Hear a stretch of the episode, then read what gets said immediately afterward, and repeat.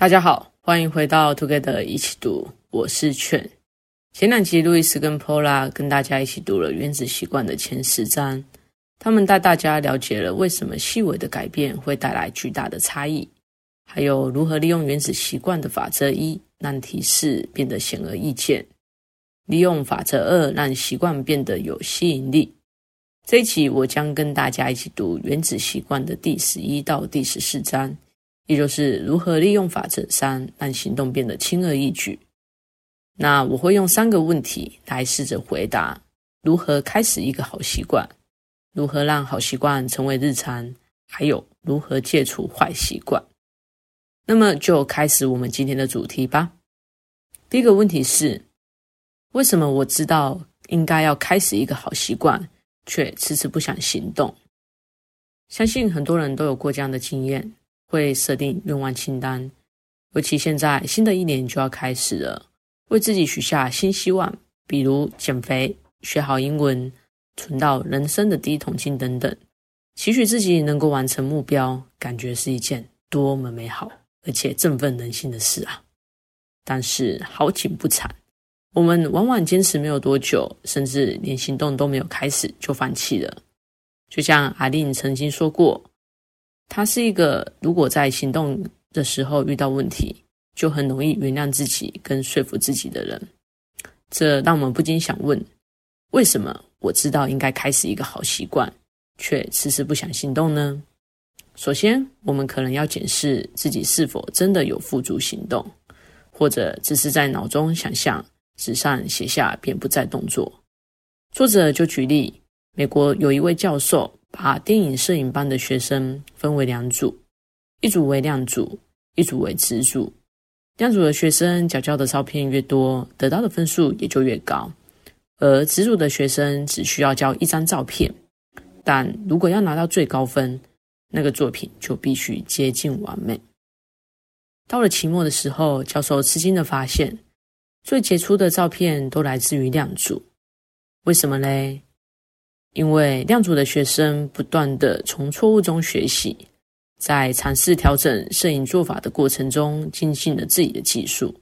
反观子组的学生，只是坐着思考如何拍出一张最完美的照片，但照片的质量却不如人意。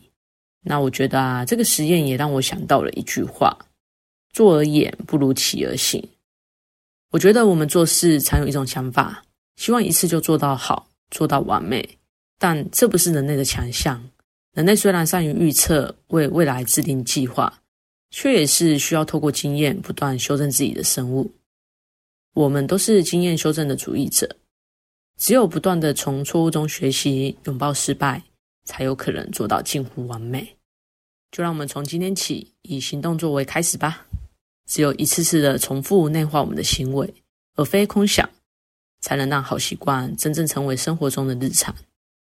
那如果说第一个问题让我们了解行动比空想重要，那么第二个问题就会是如何避免拖延，让好习惯成为日常。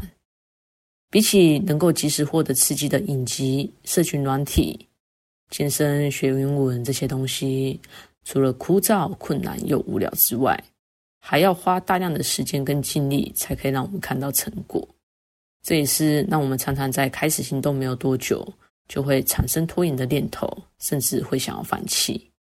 毕竟这件事跟人类的天性是抵触的。我们在做每件事情的时候，都需要消耗能量，而大脑对能量的设定是可以省就省，以最小的代价付出行动。毕竟，对我们生活在贫瘠环境中的远古祖先来说，时刻保持能量充足，意味着存活率高。因此，对大脑来说，一件事所需要的能量越高，发生的可能性就越低。或许我们可以在短时间维持一天背一百个单字，或者运动一个小时，这种大量消耗心力的行为，但要长久维持的难度是很高的。我们或许听过一句话，这句话说，一个习惯的养成要花二十一天。但其实习惯的养成并非时间的多寡。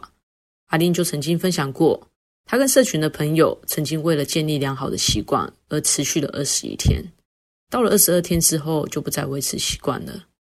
就像作者所说的，习惯的养成要透过不断的重复才有机会发生。如果不能降低阻力，就难以让行动发生。比如看电视、滑手机、收电子邮件，这些行为之所以能够成为我们的习惯，就在于他们不需要花费我们太大的力气，又可以及时回馈我们追求享乐的大脑边缘系统。作者就提到，原子习惯的法则三，让行动轻而易举的背后概念，不是叫你只做容易的事。而是要你尽可能做那些长期下来会有回报的事，让这个行动变得不费力。那说到这，要如何花最小的力气让行动变得轻而易举呢？让行动变得轻而易举的第一个方法是利用最小努力原则来减少阻力，以成就更多的成果。我们可以透过环境设计，让好习惯更容易被完成。比如想要健身的话，可以找不需要特地绕路，就在通勤路线。或者在家附近的健身房，甚至也可以直接就是在家准备健身器材。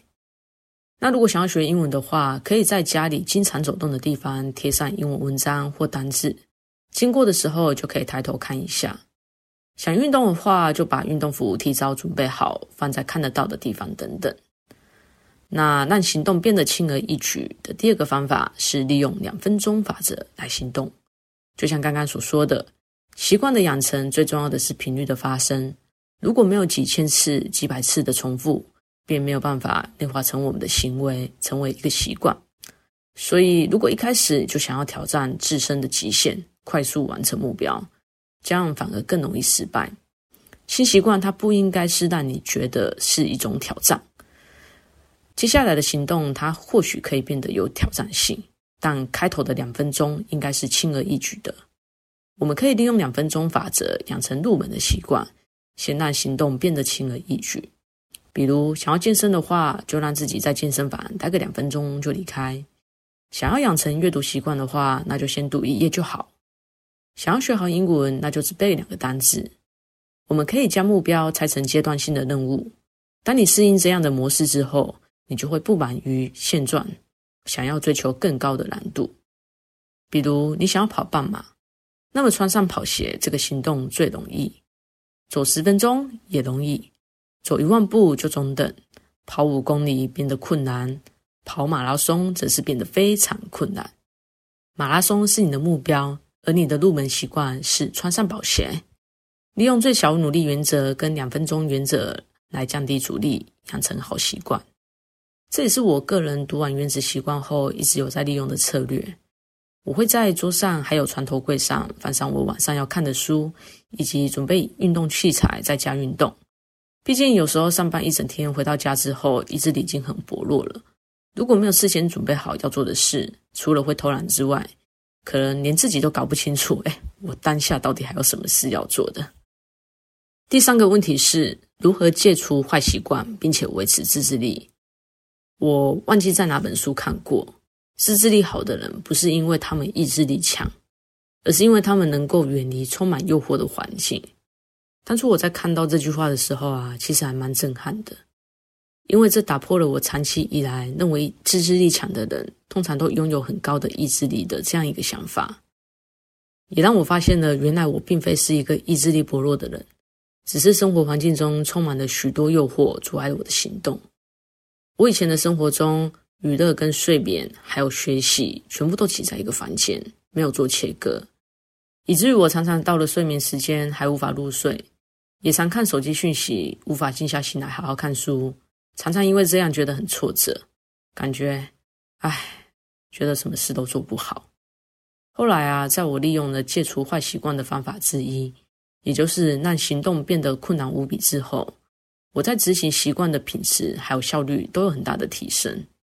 让行动变得困难无比的方法其实很简单，就是增加你的阻力，让坏习惯变得超级困难。比如我在看完这本书后，想提高生产力，所以我就把房间所有的三 C 用品都搬到另一个房间，我的房间只剩下看书跟睡觉的功能。另外，曾经有个朋友问过我，他在外面租房子，但因为房间只有一间，笔电没有地方放，那应该要怎么办？我建议他把笔电放在他的车上，让他想到要走到车上拿笔电这件事，就觉得哇，非常的困难。想要提高睡眠品质，就买一张好的床垫，把窗帘换成遮光的窗帘，那也把三 C 用品全部都搬出去房间。想要存钱的话，就设定自动储蓄，调降信用卡的额度，甚至连信用卡都不要办。另外，关于自动扣款这一点啊，想要跟大家分享。现在手机 App 很多都是自动扣款的功能，大家也可以检视一下自己为这些已经很久没有使用的 App 付了多少钱了。我自己的习惯是，当我还不能确定这些 App 我会不会长期使用时候，我会在按下订阅的同时取消下一个月的订阅。这样一来，我就可以确定哪些 App 是在订阅到期时我真正有在用的。也避免自己会乱花钱。好，那以上就是这集想跟大家分享的内容。我们在这集介绍了无法开启一个好习惯的原因是为什么，如何避免拖延，让好习惯成为日常，以及如何戒除坏习惯并且维持自制力。希望透过这集的分享，让大家能够从中找到适合自己的方法，建立属于自己的好习惯。当然，这本书我也很推荐大家直接买来读。我相信很多事情，只要大家持续行动，对未来的生活一定会产生巨大的改变。那下一集将由 Stacy 与大家一起读《原子习惯的法则》是如何透过令人满足的奖赏，让我们不断的想要重复执行好习惯，以及如何从 A 到 A 加。如果喜欢我们的节目，也请给我们五星好评，并且推荐给你身边也喜欢阅读的朋友。也欢迎留言写下你对习惯养成的想法与意见。祝大家有个美好愉快的一天，Together 一起读，与你下次见。